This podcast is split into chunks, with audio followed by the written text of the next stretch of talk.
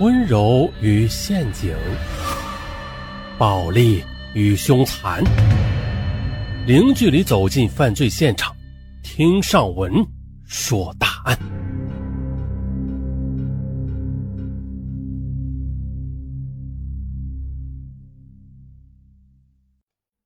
好了，那今天啊，咱们就来说一下杭州杀妻案。哎呀，最近老多听友让上文说这个，那就说吧。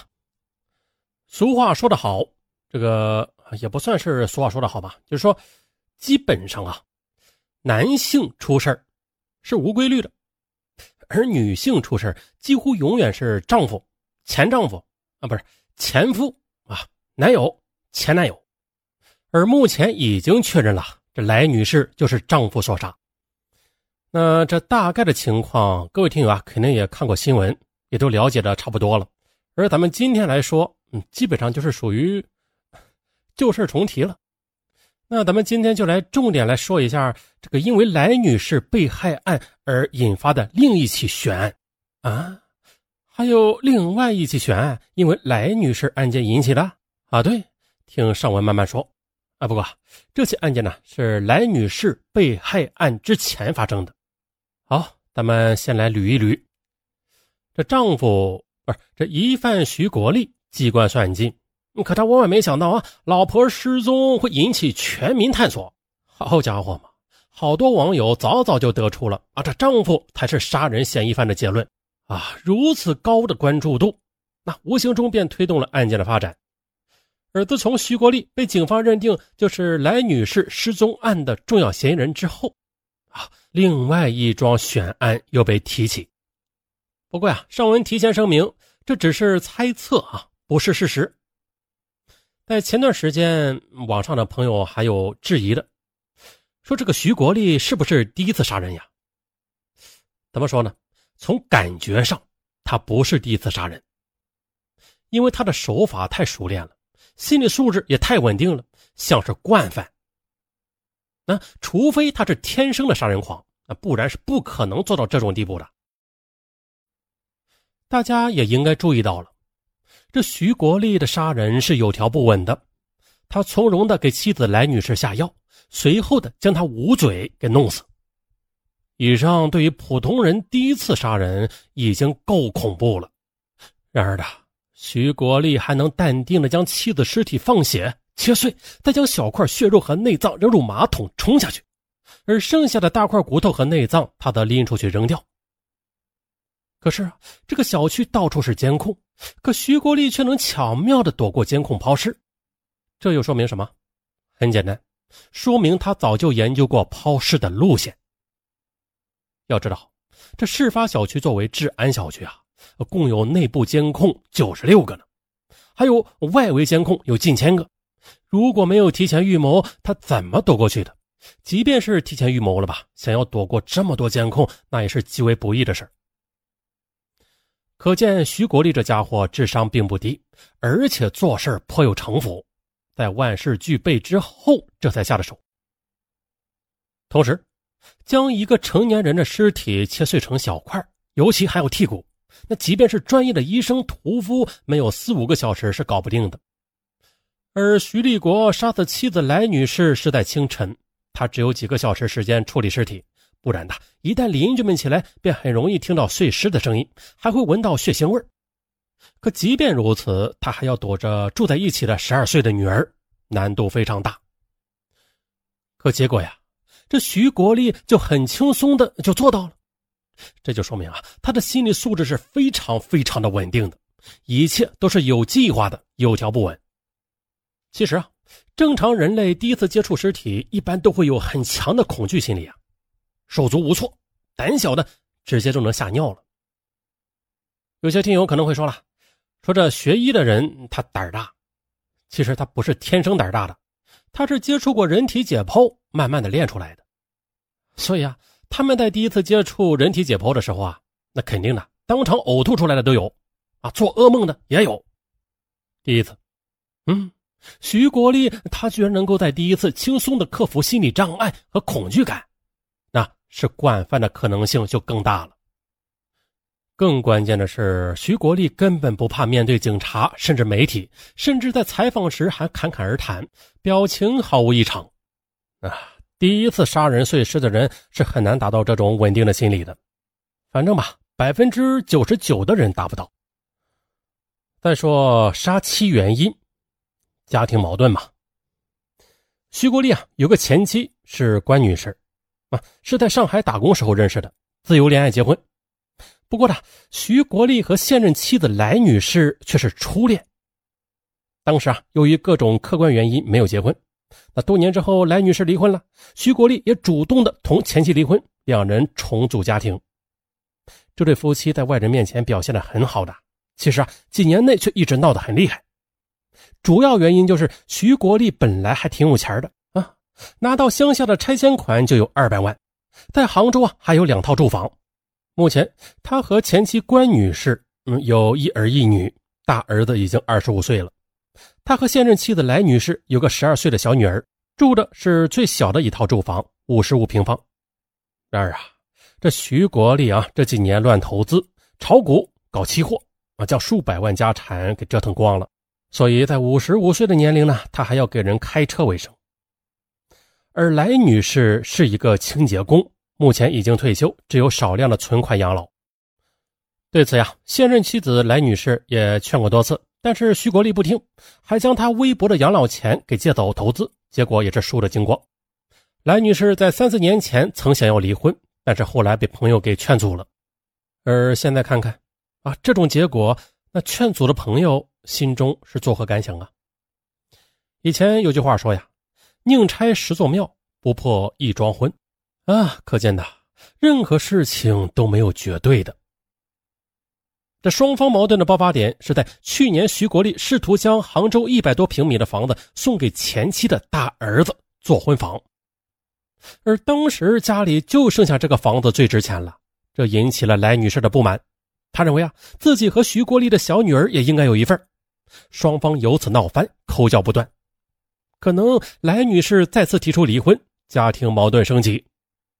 自然呐，这即便是来女士要求离婚，徐国立突然的将她杀死还碎尸，也是不符合逻辑的。其实的，徐国立应该是属于偏执人格，通俗点说就是偏执狂。啊，到重点了啊，在这里我们要提到一起十八年前的杀人案，说的是啊，在二零零二年。徐国立的前妻的闺蜜刘女士家里突然遭遇了凶杀案，在得知徐国立就是来女士遇害的重要嫌犯之后，刘女士联想到自己女儿的2002年的案子。当天中午午饭后，她与朋友上街购物，家中只有女儿一人。可晚上回家之后，她发现16岁的女儿躺在卫生间的地板上已经死亡，女儿脖子右侧有一道口子。而当时的这房间门窗均无破损痕迹。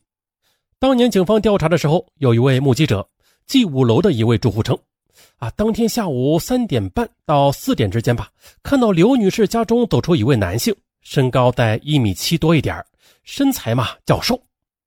嗯，而刘女士的哥哥同徐国立是好朋友，双方关系还不错。徐国立曾经借给刘女士的哥哥一百多万元呢，啊，可见他相当信任。后来啊，刘女士的哥哥做生意，让徐国立为他工作了三年啊，负责管账和采购，这一般是自家人才会做的岗位。而刘女士开始同徐国立关系也不错，她的前妻关女士是外地人，来到诸暨独自居住啊，主要是同刘女士来往，两人亲如姐妹。而现在看来，二零零二年刘女士的女儿被杀案件很可能就是徐国立干的。那徐国立和前妻离婚是在二零零七年的前几年，期间啊多次对前妻进行殴打，逼迫她离婚。可前妻是传统的浙江女人，考虑两人有一儿一女啊，即便是挨打了也不离婚。那么徐国立为什么不杀前妻，而去杀闺蜜的女儿啊？啊，这也就是他人格偏执的一个体现。徐国立是主动和前妻离婚的，甚至对其殴打。那前妻没有什么过错呀，还为他养儿育女，也就是说，徐国立的内心深处对他多少是愧疚的，没有办法杀死前妻。但有生活经验的人都知道，一旦夫妻吵架闹翻，那很多心胸狭窄的男人都会迁怒于妻子的闺蜜。他们会认为是闺蜜出了坏点子，煽风点火，导致夫妻关系恶化。啊，可能是许国立认为无法离婚，就是刘女士煽动前妻关女士同他耗着啊，不让他好过。因此，偏执性格让徐国立仇恨不相干的刘女士，估计啊是在二零零二年上门试图暗算他的。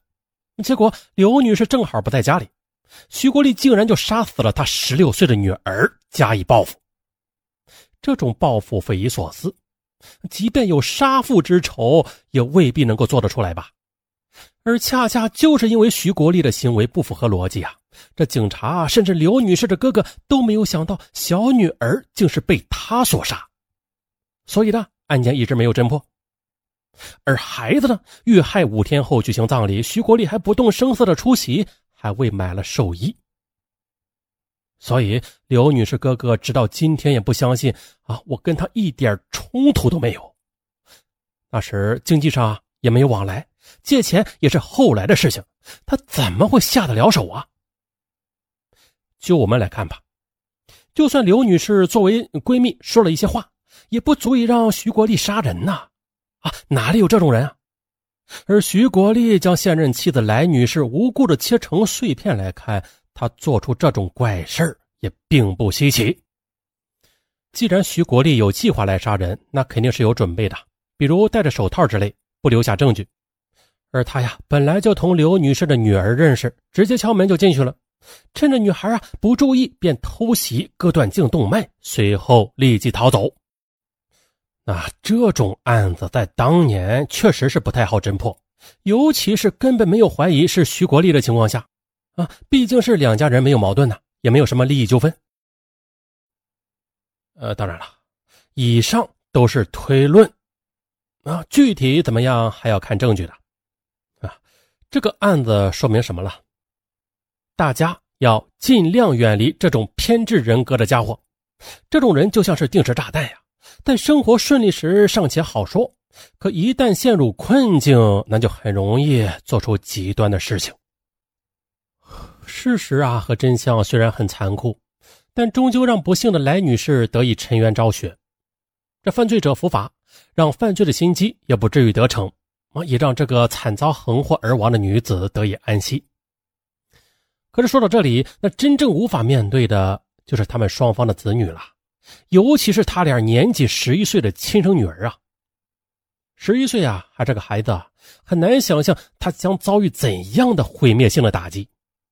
这愚蠢的父亲用他自以为是的小聪明和残忍的手段啊，把女儿的三观彻底粉碎了。